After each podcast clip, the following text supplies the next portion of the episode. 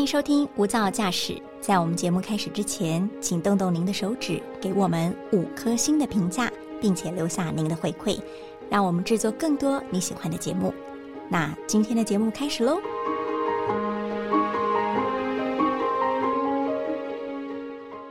台湾有百分之十三的人口吃蔬食，您也是其中之一嘛？每一个人呐、对饮食的选择是各有所好，但是吃的健康、安全又能好吃，色香味俱全，其实一点也不难。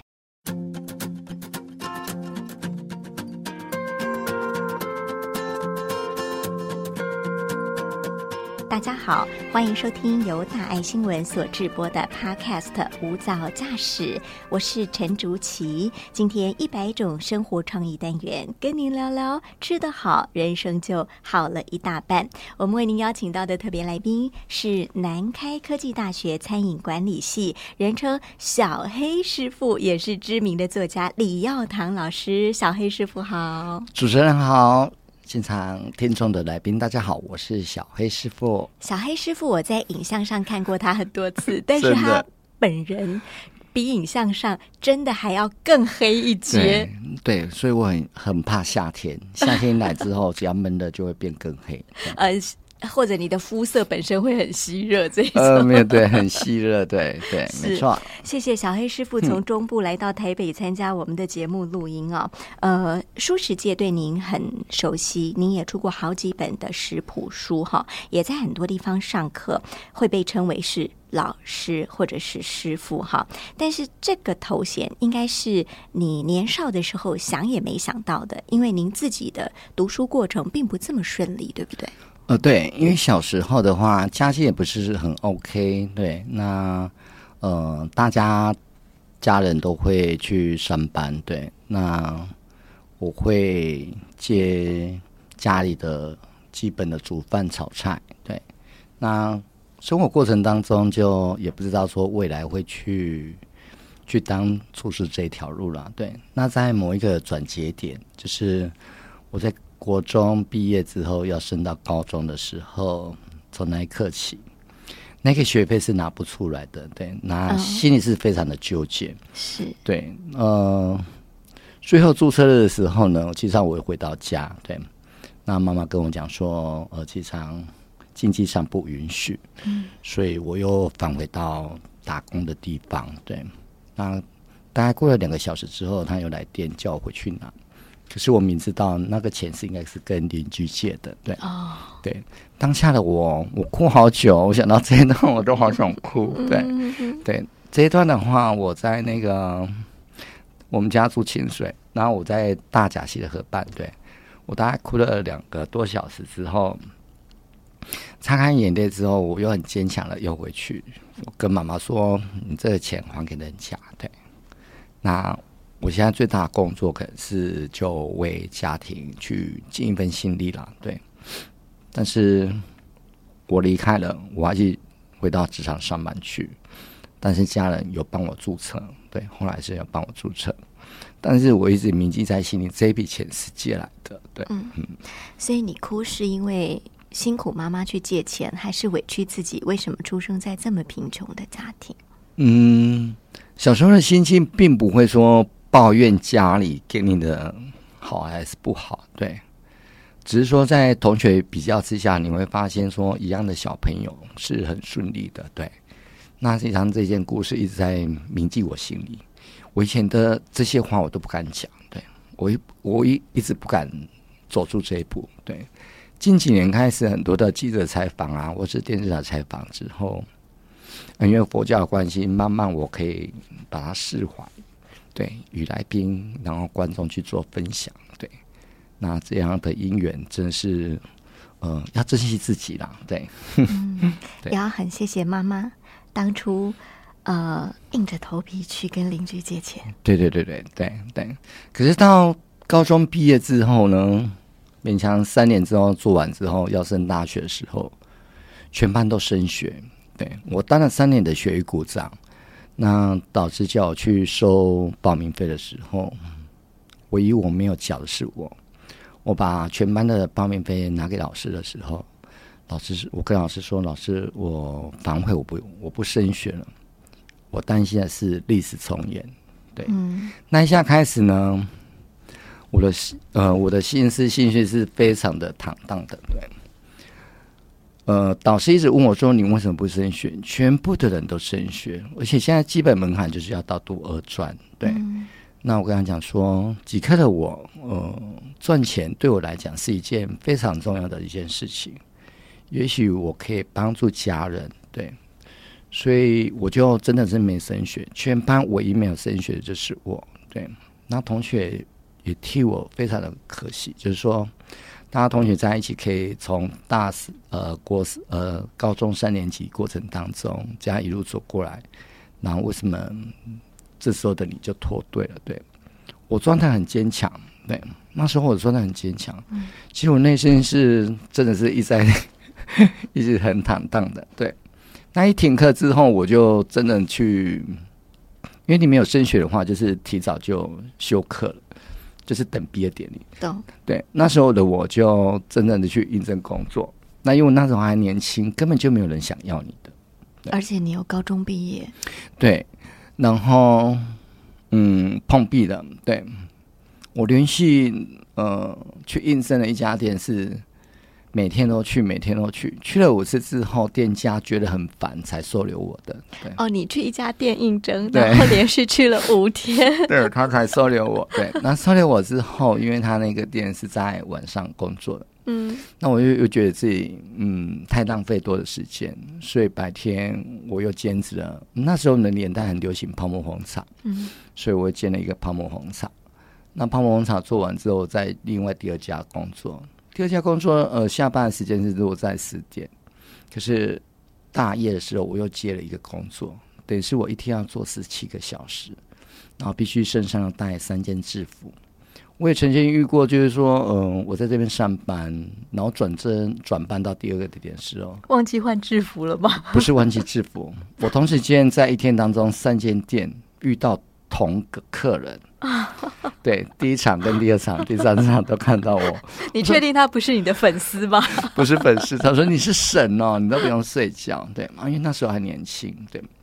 可是你会觉得，就是说，呃，当一个你以前缺少的东西，当你长大之后，你会去想弥补这个缺洞，对。对你来说，你小时候所谓缺少的，你觉得是金钱还是读书？嗯、我觉得是在物质上，嗯。然后除了金钱以外呢，其实上亲情上也有一些的，嗯，因为我们家的家庭不是很顺利的，就是还蛮乱的，对。那等我长大懂事的时候，我一直告诉我自己，我要翻转下一代，翻转下一代，，对我要翻转下一代，嗯。我绝对不能让这个历史重演，对。呃，以前我可能会面临说，我就要结束掉我自己，对。那因缘是我进入到佛教之后啊，我才有办法走出来的，对。老师，我们知道你一路都有点磕磕碰碰的辛苦，哈，先是读书、嗯没有钱，对，心酸于自己无法升学，然后在亲情方面似乎也有一些缺口，嗯，就是至少在三十岁以前的人生是这么样的，让你觉得遗憾很多的，对吗？呃，对，那可是我不会去抱怨呐、那我在十八岁踏入到职场之后，我虽然书读的不高，但是至少我有那份的努力的心，对，我就我逼自己啦，对。我从十八岁到现在，其实上我很少休息，我休息的时间几乎都是在打工，对，嗯，对，为了没赚钱，对，都是为了赚钱，对。嗯嗯，为了赚钱是第一个也是弥弥补家庭啊，对。那钱虽然不多，但是至少可以尽一些分力了，在心理上，嗯，嗯，对。是什么样的原因让你觉得你几乎人生快要走不下去呢？嗯，我觉得这一条路的话，当你碰壁的时候，你会发现很多的人，呃，来家里的人是为了要，嗯，就是要还钱。讨债，对，哦就是说啊，你们那上一次欠的货款啊，或者什么，嗯那就要缴。对，嗯那你会发现一个礼拜之后，你会发现大概是两三次都是会面临这样子的状况。对，嗯，小时候可能不会想那么多，对，对。那从小一直看这样的情形长大的时候，其实那心里是很不好受的。对，嗯，那嗯，小蔡不会责怪说自己的家人或是怎样子，只会说。我们的家庭怎么跟别人家庭是不一样的？对，但是我一直告诉自己，小时候就告诉自己，我一定要翻转。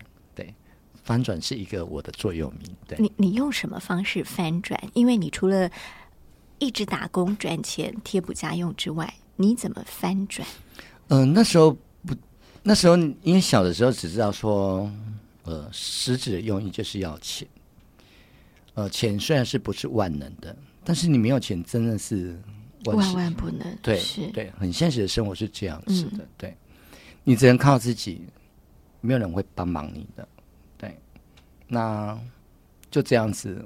我当完兵之后回来之后，我还是继续上班啊。对，那上班过程当中，嗯，我觉得我的人生真的有一点坎坷，遇到的事情太多。对，是。然后，嗯，因为我的心地还蛮善良的，所以我曾经也遇过很多的诈骗集团。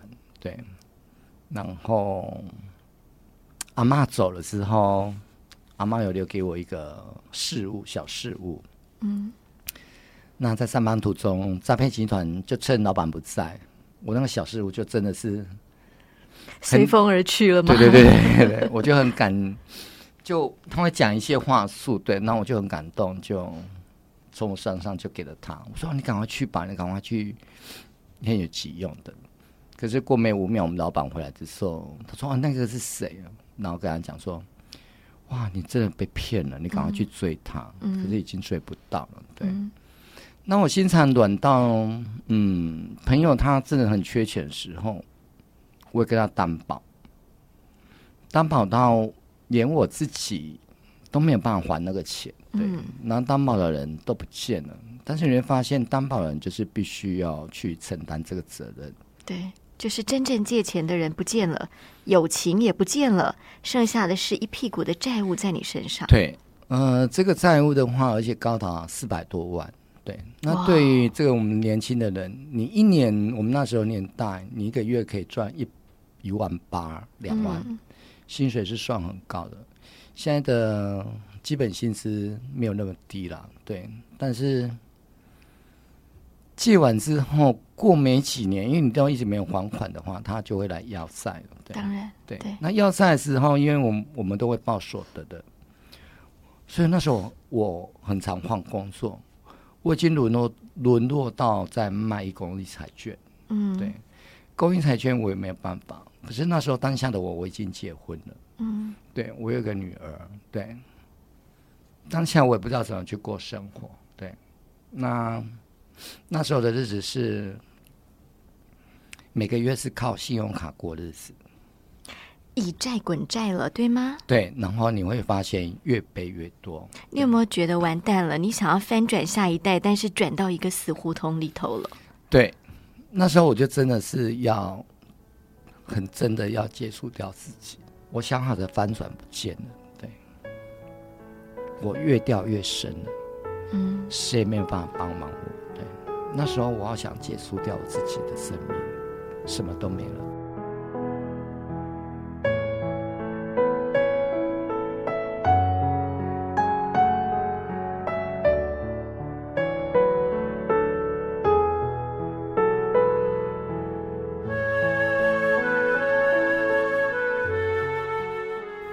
想过老婆跟小孩，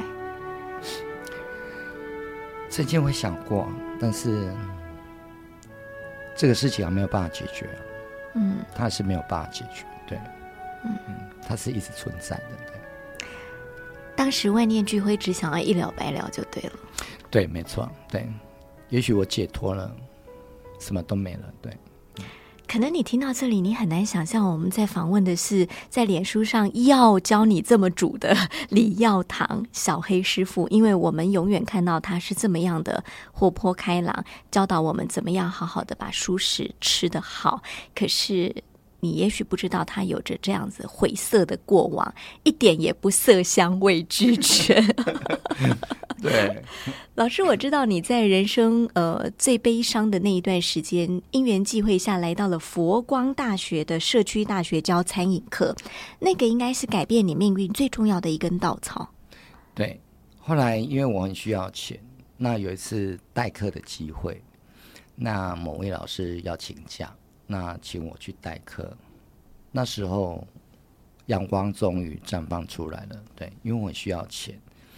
我代课之后呢，呃，后来代课到下一次上课的时候，是完全是变成我在上课，我取代原本的老师的职位。对，那我一间就很多，我一间兼第一间的时候到。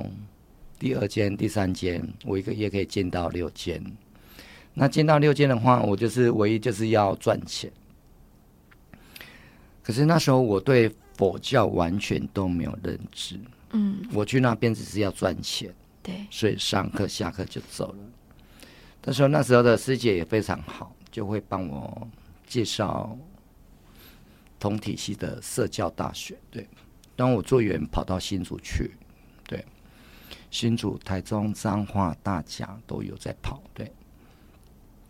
那跑了快两年的时候，有一个姻缘是在大甲，那大甲是他的分部。那分部的话，那位师姐非常对啊非常的好。她说：“嗯，为了避免我都跑去彰化上课，你可以来我们的大甲分部上课嘛，这样他就比较近。”我就说：“哎，OK 啊，因为我需要钱。我告诉自己我很需要钱，我就去了。”对。那去大概上几天之后，那我就问师姐说：“哎，师姐，你有没有认识那个大甲旁边某某的那个呃某某的银行这样子？”他就说：“啊，你问这个干嘛？”嗯，我说：“其实上我在这家银行有一些很解决不了的事情，就是债务这样子。可是这时候我的。”扣三分之一的钱已经被扣好久了，嗯，对，我就想说打听一下，就是说我大概是还了多少的本金，对，然后那时候的姻缘就起来了。师姐跟我讲说，啊，我们佛光山某一个义那个师兄就是里面的行员啊，我就问那个行员就好了，对，是。然后他帮我问一下之后，嗯，他说他帮我查了，对。然后后来我就因为师姐关系拜托那位师兄，然后师兄去帮我查。那大概中间有转折几个月了，对，师兄说你的那个债权已经被卖掉了，嗯，对，卖掉就是变成是卖到台北的某个合法的讨债集团，嗯，对，他的债权转卖就对了。那我就心里很哦，然后这时候我又我又归零了，我又归零的时候呢，我也也不知道怎么办。但是师姐一直在问我说：“啊，你那个事情解决了吗？”解决了。我回答师姐。我不知道怎么解决了，我我完全放弃了，那时候我就放弃了，对。可是佛教的师姐跟我讲说，人生不可以放弃，我们人只要活着就有希望。他有一天跟我讲说：“阿李老师，你那个那一个债务解决了吗？”我说：“还没。”对我也不知道怎么解决。我蹲了五秒之后，他跟我讲一句，叫说：“啊，不然我。”这笔大钱四百万，我先借你，啊，你也不用急着还。我当下要哭了好久好久。我跟他讲说，我没有办法说服我自己去跟你拿那一笔钱，我真的没有办法，因为我这一关过不了。他说，你不用急着还呐，对啊，那你先把它解决掉就好。然后后来我拒绝了他，他也还蛮蛮人蛮好的。我在现在我还是每一年都会去看他，我还是很感恩他。他后来就，嗯，联络一个法师，那法师就找了一个，呃，义工的律师，他是义工的，那他也知道我没什么钱，他就命令那个律师，就是说，你不可以收李老师的钱，但是你帮忙李老师去怎么解套，就是把这个这个解决掉，对。嗯然后一个呃义工的师姐跟律师就这样陪伴我，又陪伴了三年，对，嗯那又把它解决掉了。可是，在当下，我是因为师姐的那一句话要借我钱的时候，我当下就皈依给佛教了。对我以前都是不相信人的，嗯我从小到大我都是不相信任何人的，对。可是我的心很软呐、真的，我心还蛮软的。即使说不相信的话，我还是跟人家探跑。对，呃，所以你遇到的是佛教里的慈悲，呃，接住了那个时候要坠落的你，对不对？对，就是我，我已经丧失了人生的这个，然后他扶我起来，所以当下我就皈依了，对，嗯我就成为一个佛教徒。不然以前我是什么都不信的，不管是道呃道教啦、基督教，什么都不信。对，但是你如何从佛教里面去呃了悟到你一连串人生的不顺遂，尤其是总是在钱这一关过不去？比方说，你用因缘观来解释吗？或者你用呃什么样的佛教理念来告诉自己？嗯、我接触到佛教之后，然后法师也叫我受了五戒，对，那我们都会参加一些法会啊什么的。嗯那每次上完法会之后，我都是痛哭流涕的，对，就会一直狂哭就对了。那有一次，我就呃做完法会，我就问师傅说，为什么我做完法会我都会一直狂哭狂哭？嗯，师傅会有一句话，就说你的姻缘到了，我就知道。我的姻缘到了。然后那时候我根本就不会礼佛，对，嗯就是菩提叶什么礼佛我都不会，对。嗯然后师姐有帮忙我，就说怎么礼佛。那师傅也帮忙我，就是说呃怎么礼佛啊。那师姐有跟我讲说，呃礼佛的时候你就讲一下顺利顺利这件事情，让它顺利圆满这样子，嗯而不是说期望你说更多赚多个到更多的钱，不是这样子，就是说希望每件事都可以顺利圆满。对，所以那时候我去上课，第一件事情就是先礼佛，下课也礼佛。对，那我就发现路就越来越顺了，越来越顺了。对、嗯对，那呃很庆幸的是在。十大概十二年前，那个事件就解决完了。对，哇哦，他缠了我好久。终于，对啊，不瞒来宾 p a k 的来宾啊、哦，现场的听众朋友，十年前我的户头是零的，嗯嗯对，我的户头是零的，嗯。户头真的是零，所以那一刻下起，我是从零，然后重新站起来，对，就一块一块一块慢慢的存，对，可是我现在很快乐，为什么？因为我终于圆满了，嗯，圆满什么？就是把那事情都圆满了，对。把债务解决了。对，债务解决完之后，我一定会写下一本食谱。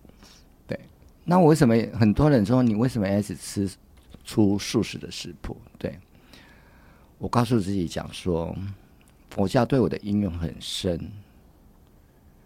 我这些的菜，我走了都带不走。对我不是一个很小气的，一个很小气的人。我的创作是希望茹素的人可以吃的很健康、很营养，对，所以我他是给我的一个动力。我在佛祖前面，我也立个佛，立个愿，就是说我能帮忙的，就是尽量帮忙，对，这是我就爱我做的公益。哪怕那个电视台一直在邀约我去上电视节目，其实一般的商业台我都是拒绝的，因为我只上公益台，我就是要公益，对。那这个是我要让自己去回馈，对。那食谱的部分，我希望是大家在吃素的人、茹素的人，可以吃的很健康、很不一样，对。所以我当然每年会写下一个素食食谱，除了纪念自己以外，也是给大家一个很健康的一个概念。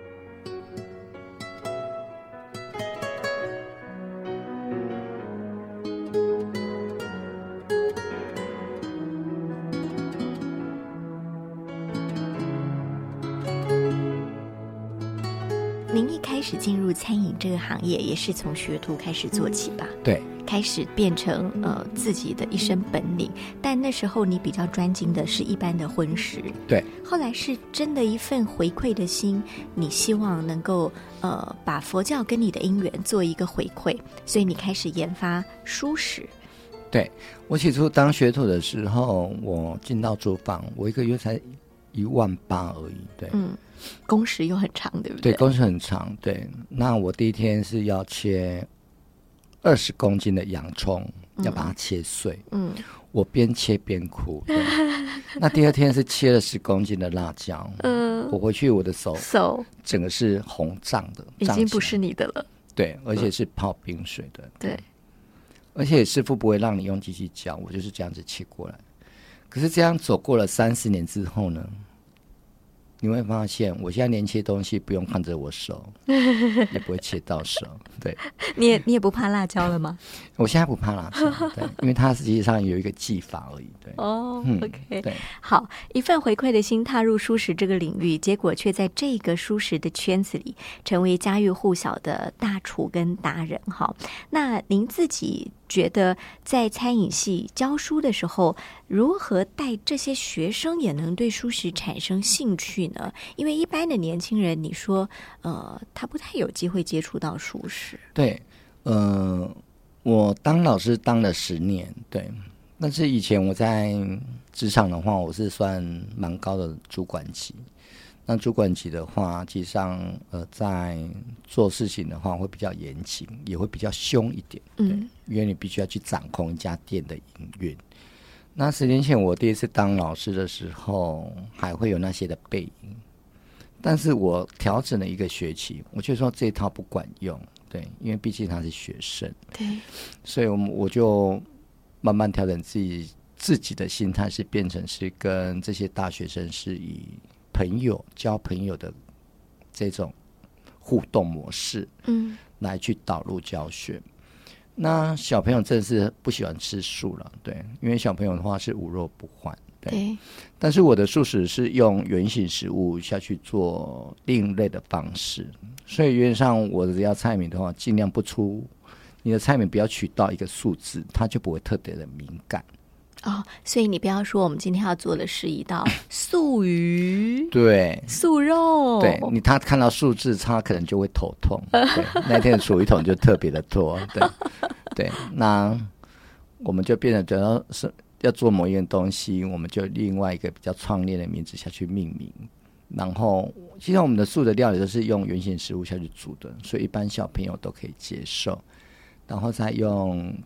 产地带他们去产地看，产地到餐桌一条链一条龙的这样的生态模式，对，然后那自己采自己做，其实这样的模式都还蛮 OK 的，对。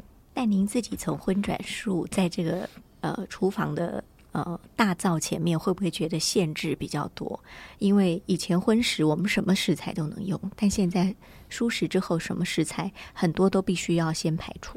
呃，其实不会呢。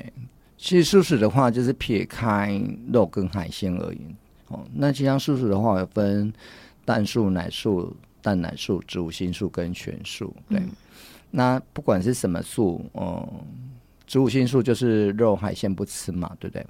那实际上，呃，因为在厨房都待那么久，待三四年了，对，因为像料理对我来说没有问题的，哪怕食谱，对不对？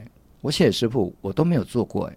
你都没有做过，啊。对我就是写起来，我的新书发表会就直接拉起来这样子做，嗯，对，然后现场读的做，真的太好吃了，对。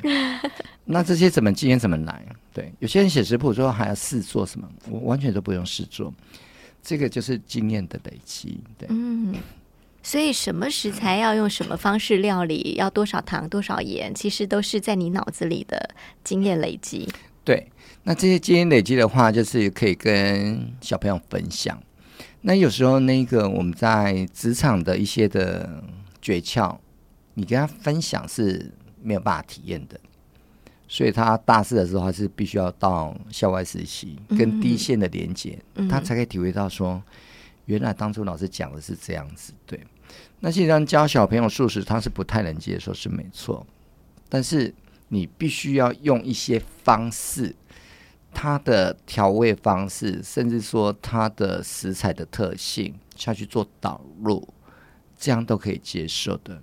哪怕我们现在做一个咸酥鸡，我就用猴头菇，然后去腌一腌下去油炸，嗯，其实它它不会比荤的咸酥鸡难吃，而且真的很好吃。只是要你学会怎么做而已。对，然后你的食材的搭配方式而已。对，老师在呃教书这条路上，或者你在做大厨的这条路上，有让你体悟到什么很重要的人生哲学吗？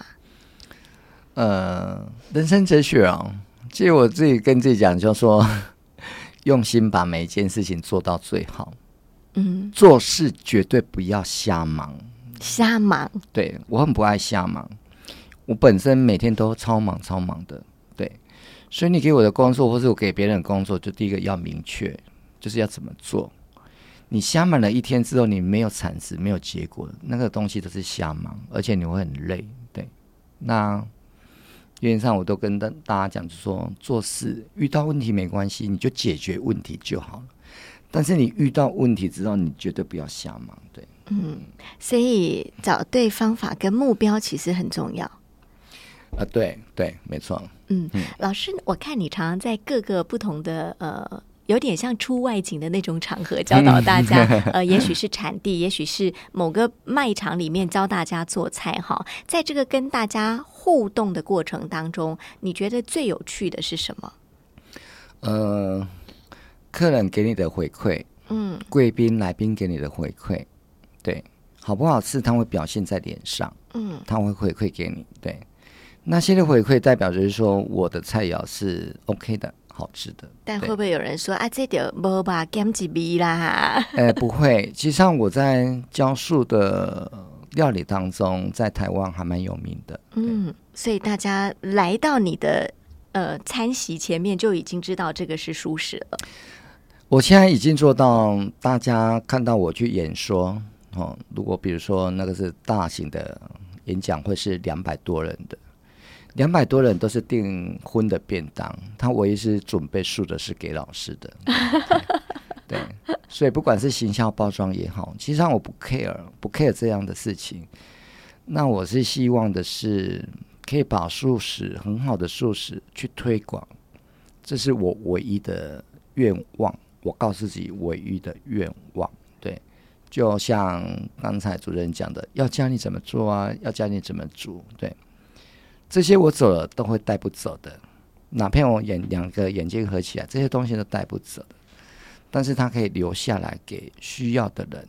对我记得前几呃前几个月我铺一张 po 一张高汤的使用方式，那一张的文章就破表了，对。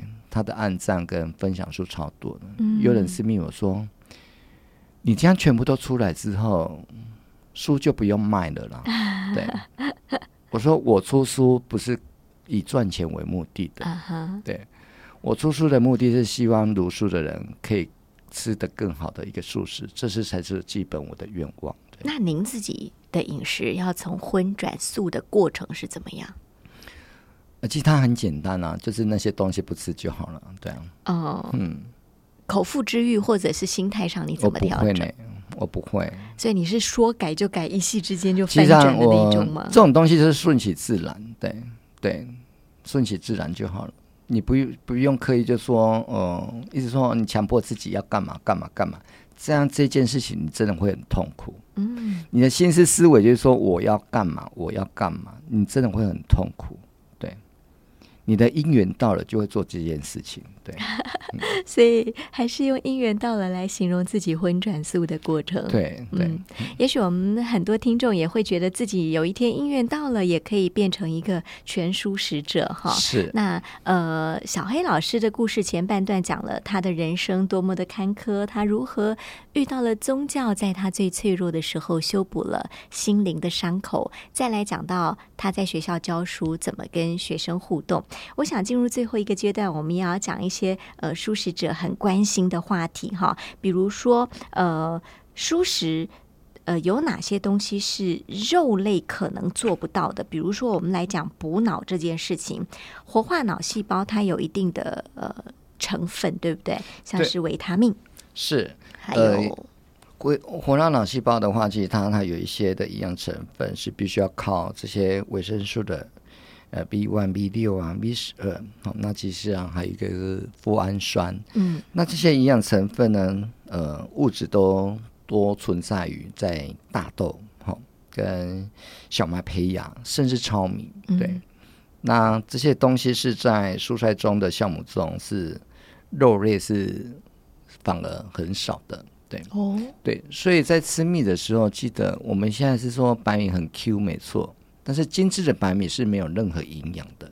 嗯，对糙米的话，基本上脱掉一个稻谷的外壳就是糙米，那全部它是全部的营养就是在糙米上面。对，那也许很多的呃听众朋友会觉得说糙米就是不好吃，实际上糙米不会很好吃，你只要煮对了，它实际上一跟白米一样 Q。不会不好吃就对对了。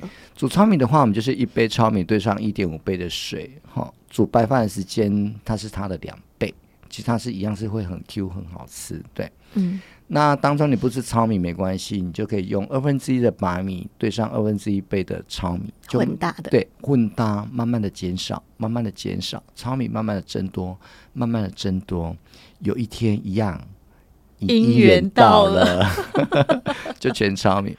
那糙米脱掉糙米之后，就剩下胚芽米，就是没有那个哈。那胚芽做推芽，就是剩下精致白米。可是现在国人习惯，就是因为 Q 才会好吃，嗯，所以还是会偏向于精致白米。但是我可以跟大家讲，精致白米是没有任何营养的，对。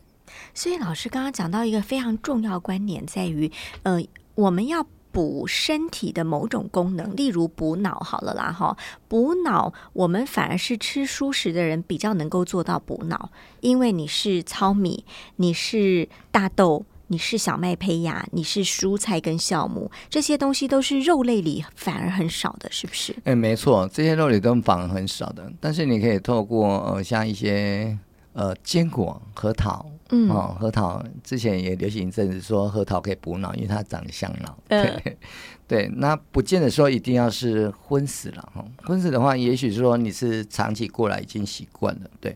可是素食的话，你只要吃对素食的话，其实它是也很健康的。嗯，而且呢，你成为素食者之后，你就会知道说，有一些素食的营养成分反而是肉食没有办法取代的哈。那我想，我们还有下一集的节目要跟小黑师傅继续来谈谈素食者的很多疑惑哦。比方说，补充蛋白质要吃豆类，但是豆类吃多了，我会不会提高痛风的风险？还有哪些豆少吃一点，哪些豆可以多吃一点？这都是小黑师傅在下一集的无噪驾驶当中会跟大家传达的，如何输的更健康。今天我们很谢谢小黑师傅来到我们的无噪驾驶，谢谢你。谢谢主持人。也谢谢您收听今天一百种生活创意单元。更多资讯，请您在脸书搜寻“无噪驾驶”，跟我们一起踏上没有噪音的旅程。我是陈竹琪，我们下次见。Bye.